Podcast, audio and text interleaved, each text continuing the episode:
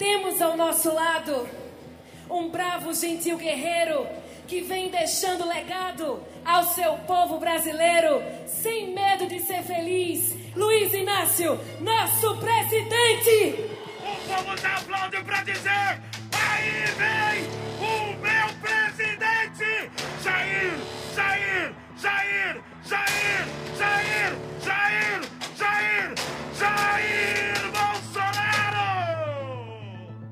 Desde o início, esta eleição teve os mesmos dois protagonistas.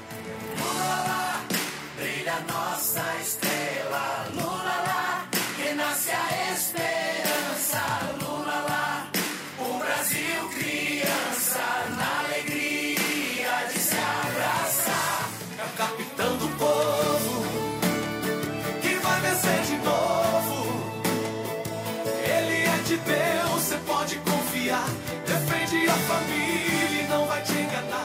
Cada um a seu tempo, ambos fizeram movimentos para diminuir resistências. O PSB oficializou o apoio à candidatura de Luiz Inácio Lula da Silva à presidência e confirmou Geraldo Alckmin como vice na chapa o governo antecipou o início do pagamento daquela série de benefícios sociais aprovados às vésperas das eleições, inclusive o Auxílio Brasil.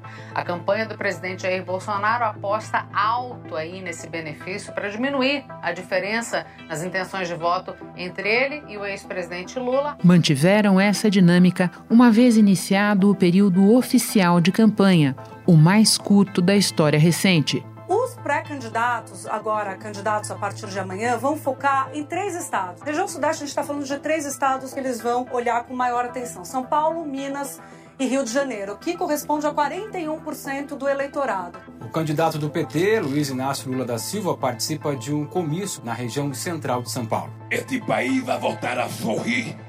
As pessoas vão voltar a tomar três refeições por dia.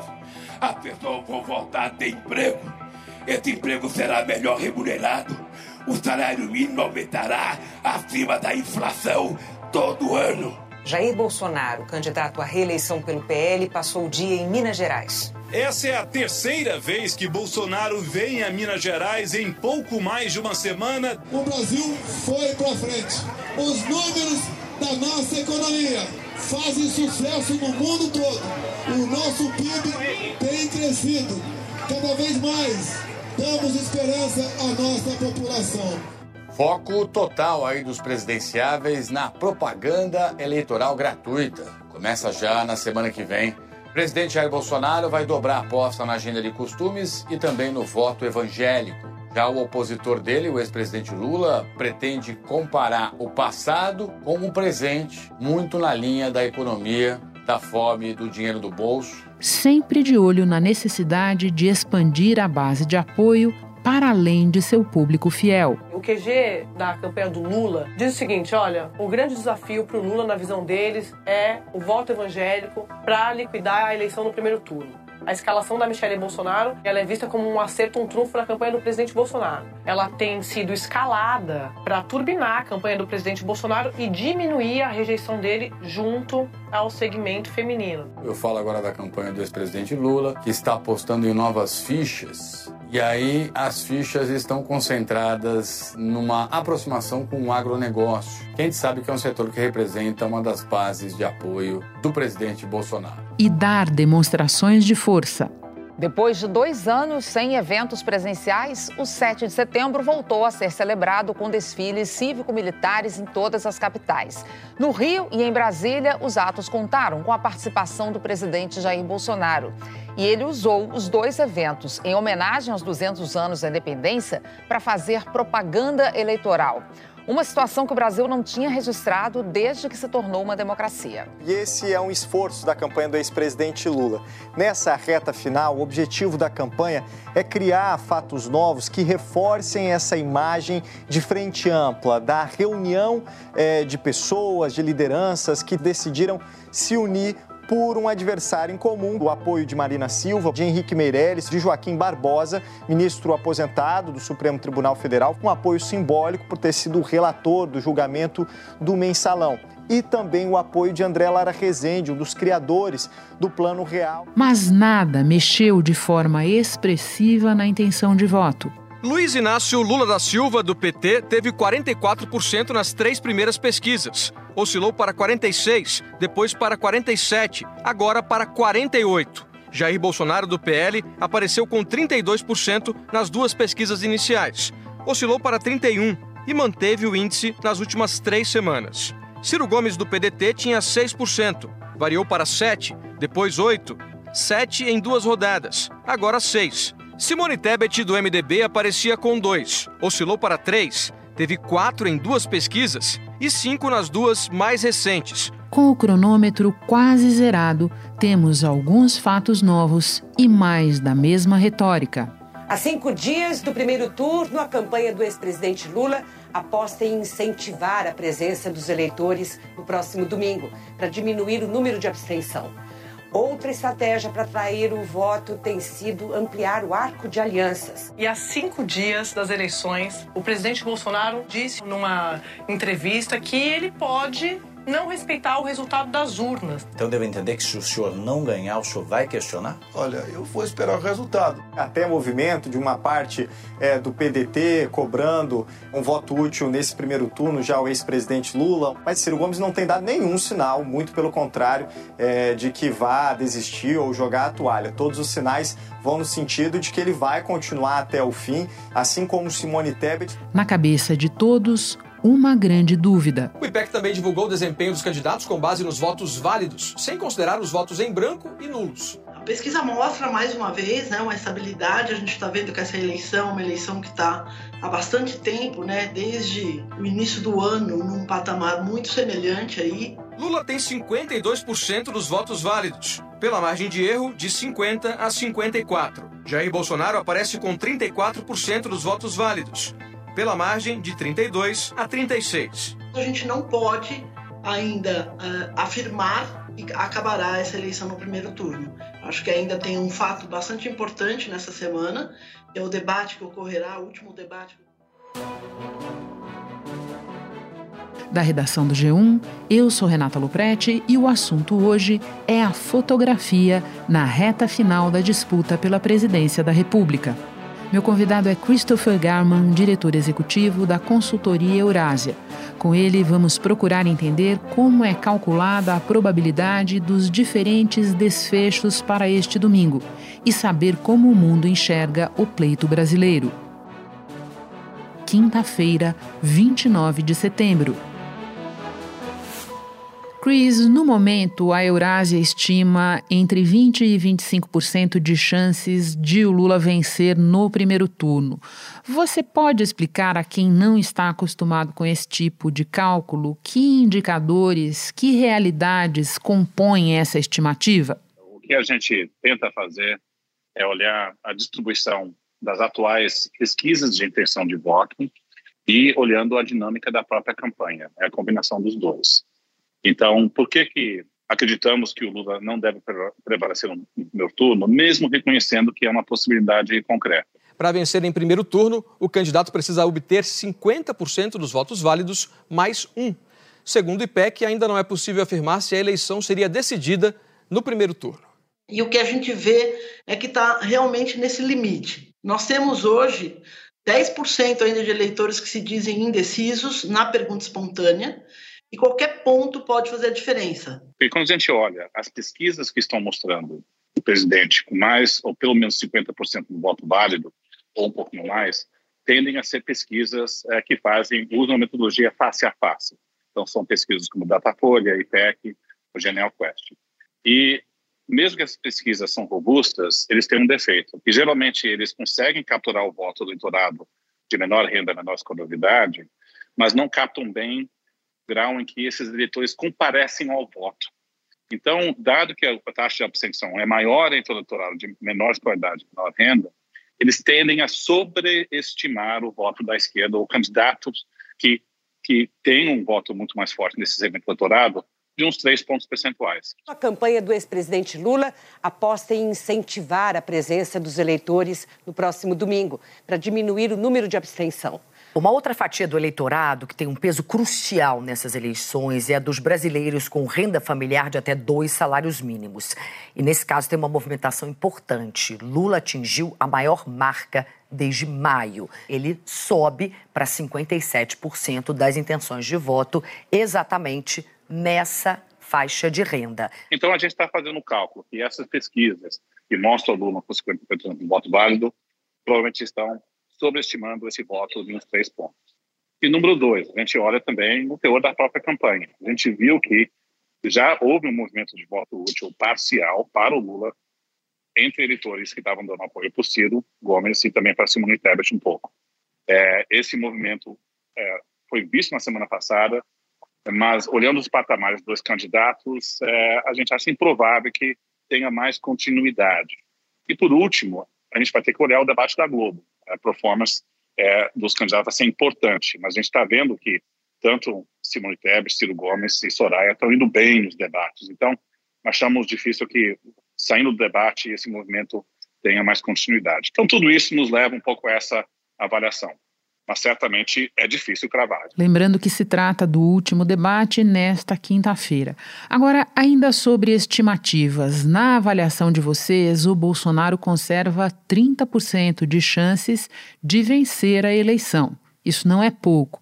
Te faço a mesma pergunta: que fatores combinados levam a esse percentual? A razão que a gente está com grau de cautela e, e de não comunicar uma probabilidade aqui essencialmente sinaliza que a eleição já terminou, é, é, dois fatores. Número um, quando a gente olha a taxa de aprovação do presidente, de uma forma binária, ele está com uma taxa de aprovação de 40 a 41. Né? Quando a gente olha um banco de dados comparativos, 300 eleições mundo afora, enxergamos que geralmente governantes que têm uma taxa de aprovação de 40% ou um pouco acima têm chance de se reeleger de pelo menos 50%. Então, é, é, o que outra maneira de falar, governantes com essa taxa de aprovação deveriam estar na boca do gol. É, o, o presidente não está, porque a gente olha a principal preocupação do eleitor mediano e nessa preocupação tem uma mistura do social com o econômico, o Bolsonaro vai fraco nesse tempo. Mas você tem que sempre ter um grau de cautela olhando essa taxa de aprovação. E a gente tem, em segundo lugar, nós estamos numa economia que está melhorando. Nós vamos entrar três meses de deflação, taxa de emprego caindo, é, mercado de trabalho mais robusto. A prévia da inflação do Brasil ficou negativa em setembro pelo segundo mês seguido. O IPCA 15 teve deflação de 0,37%. Esse resultado foi puxado pela queda nos preços dos combustíveis, com destaque para a gasolina, que caiu quase 10%. Em 12 meses, a prévia da inflação desacelerou para 7,96%. Ainda assim, está acima do teto da meta do Banco Central, que é de 5%. Segundo o IBGE, a taxa de desemprego recuou para 9,1%. Foi no trimestre que terminou em julho. É a menor taxa desde outubro de 2015. Hoje, quase 60 milhões de pessoas têm trabalho formal no Brasil e 39 milhões e 300 mil são informais, o maior número desde o começo da série histórica. Então, se houver um segundo turno e quatro semanas pela frente, o presidente tem um grau de, pelo menos tem a, a potencial durante a campanha tentar reverter o voto. Mas talvez o mais importante de tudo, Renata, é que gente não tem certeza sobre o patamar da, da diferença entre Lula e Bolsonaro. Nós estamos vivendo em um ambiente tumultuoso dentro do Brasil, fora do Brasil, ambiente mais polarizado. Institutos de pesquisa estão com desafios maiores nesse ambiente. É difícil você cravar o comparecimento nas urnas, é difícil você estimar o erro de quem responde essas, essas pesquisas telefônicas do lado das pesquisas de, de opinião. Então, a gente vê em vários países que esses institutos é, estão com erros um pouco maior do que a média histórica. Então, mas de casa tudo isso, não dá para dizer que a eleição já acabou. Espera só um pouquinho que eu já volto para retomar a conversa com o Christopher Garman. Bom, faltam só três dias para o primeiro turno e as pesquisas têm se mexido pouco, quase que exclusivamente dentro das margens de erro. Nesse ambiente, você mencionou o debate da Globo. O que mais poderia, a teu ver, acelerar algum processo, seja no sentido de o Lula fechar agora, seja no de Bolsonaro chegar ao segundo turno mais robusto do que aparece hoje? Fora a incerteza se as pesquisas estão todas assim, é, errando um pouco o patamar, é, da Globo é o fator talvez mais importante. É, a gente vai ter que ficar de olho muito no voto dos eleitores que estão apoiando Ciro Gomes, Simone Tebet e outras candidaturas, para ver se tem um cheiro de um voto útil nessa reta final da campanha. Tanto Ciro Gomes quanto Simone Tebet querem aumentar a convicção daquele eleitor que hoje diz é, que quer votar é, nos dois. Essa taxa de convicção vem aumentando, mas ainda há um grande percentual do eleitor dos dois que diz que pode mudar de voto. 52% dos eleitores de Ciro e de Tebet dizendo que podem ainda mudar o seu voto. O objetivo da campanha petista é sim, na reta final, estimular esse voto útil por meio é, do reforço a essa imagem de uma frente ampla. Na nossa avaliação, esse movimento aconteceu semana passada. Não achamos que vai ocorrer nesses próximos dias, mas evidentemente podemos está errado. Então, olhando a composição desse eleitor é, e, e, olhando o debate, dá para convencer esse eleitor é, ou não. Em termos de campanha em si, Renata, é difícil você fazer grandes movimentos. As campanhas é, televisivas né, têm, têm feito as suas apostas. A campanha do presidente Bolsonaro apostando numa estratégia muito campanha negativa contra o presidente Lula. Não sei o quão eficaz essa estratégia é. Se a gente olha a estratégia do presidente Bolsonaro, acho que faltou e não tem ido bem nas últimas duas semanas. Mas eu acho que esses são os, dois indicadores. Você mencionou há pouco outros países. A eleição brasileira ocorre num momento de alta volatilidade econômica e geopolítica no mundo. As incertezas são muitas, vários indicadores ruins. Você vê algum possível reflexo desse quadro no desfecho da nossa eleição ou apenas nos problemas que o vitorioso enfrentará no dia seguinte? É uma pergunta mais olhando para quem prevalecer nessa disputa, qual vai ser o ambiente que vai enfrentar. Eu acho que tem duas mensagens. Uma mensagem é preocupante para o Brasil. Se a gente olha, as perspectivas econômicas nos Estados Unidos estão deteriorando, as perspectivas econômicas na Europa estão se deteriorando, dado a crise na Ucrânia, que está numa, numa fase muito perigosa, e na China, o presidente Xi tem uma dificuldade de sair da sua política de tolerância zero de Covid.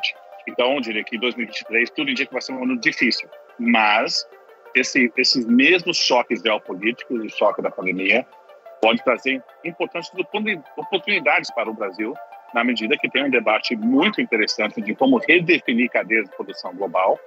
O Brasil está bem posicionado no mundo com preço de alimentos mais elevados e alguns preços de commodities como petróleo também está mais elevado. E pode ser um recipiente de investimentos num contexto que muitas empresas estão buscando segurança nas suas cadeias produtivas.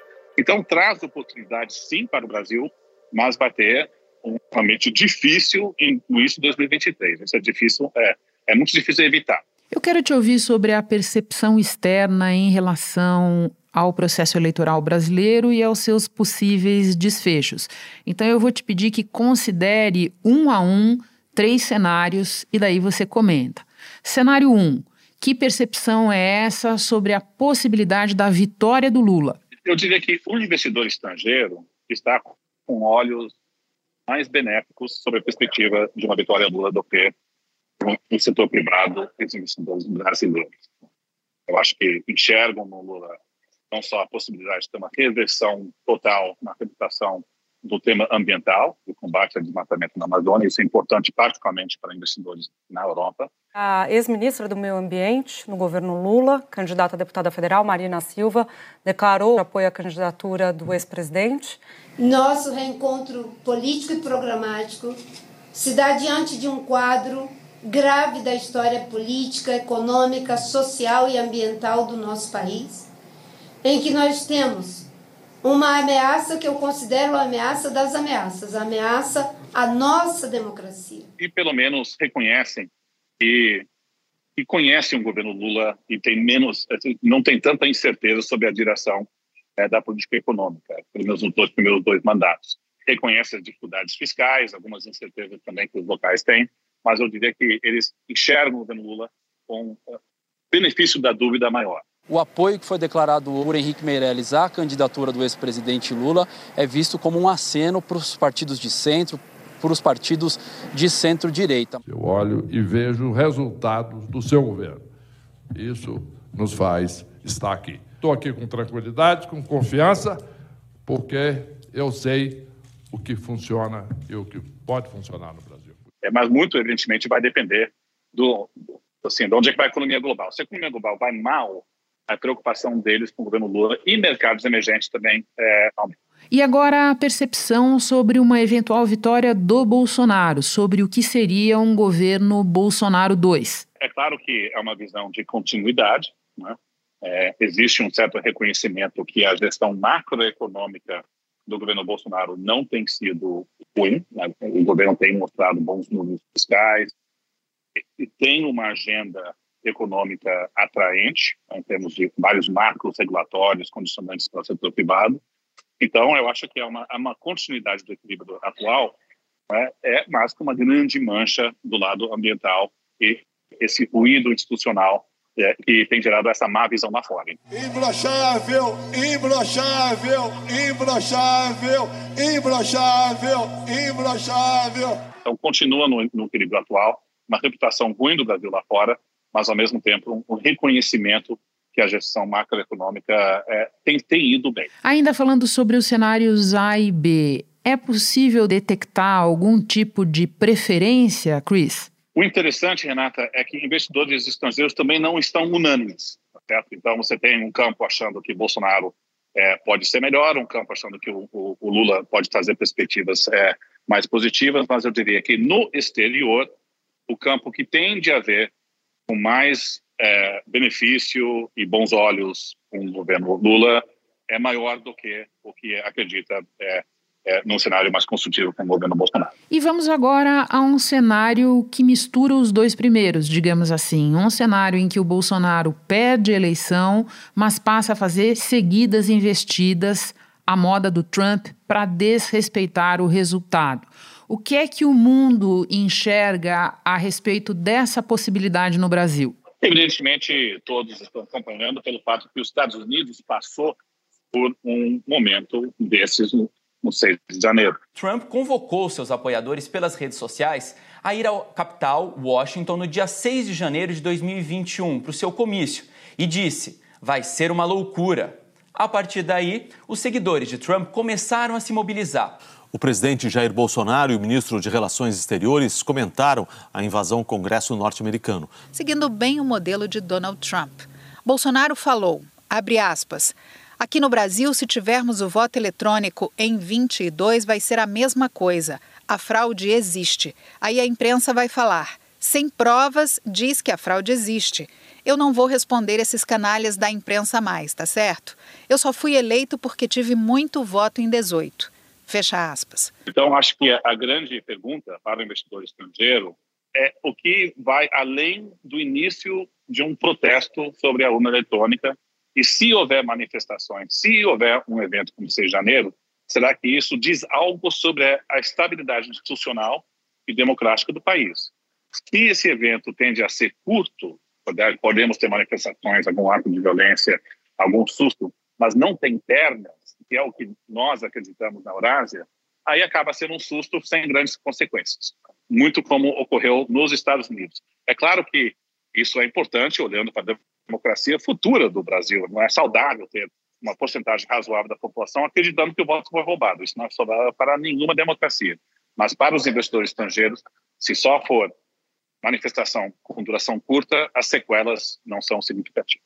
Chris, muito obrigada por nos ajudar a colocar esse termômetro na semana final da disputa do primeiro turno.